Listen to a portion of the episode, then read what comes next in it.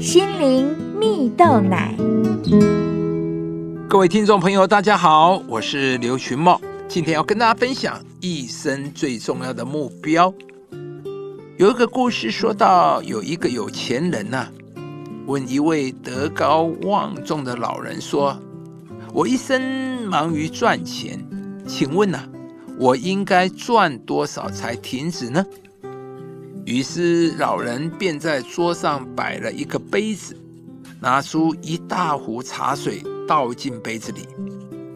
但是过了一会儿，茶水都溢满到整张桌子了。这位有钱人眼看茶水不停满出来溢到桌面上，便连忙制止长者继续倒茶。但长者还是继续倒，直到把整壶茶都倒光为止。于是这位老人便对这位有钱人说：“你看呐、整壶茶水是你一生所赚的钱，而杯子的容量是你一生所需要花的钱呐、赚超过自己所需要的财富，只会满溢出来，无法留住。而有位心理学家在一项长期研究中发现，物质财富和快乐之间没有太大的相关性。过去五十年来，许多国家渐渐脱离了贫穷，他们的快乐程度却不升反降。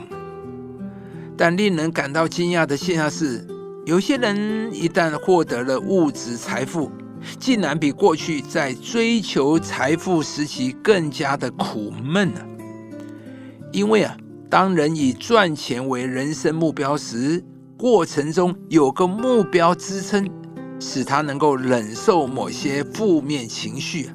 然而，当他达到目标后，却发现所得并未为他带来快乐，相反的会感到失望。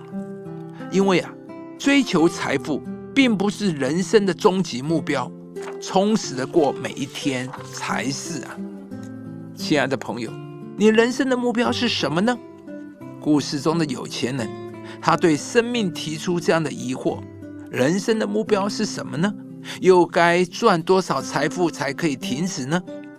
其实啊，人生的目的并非赚取钱财啊。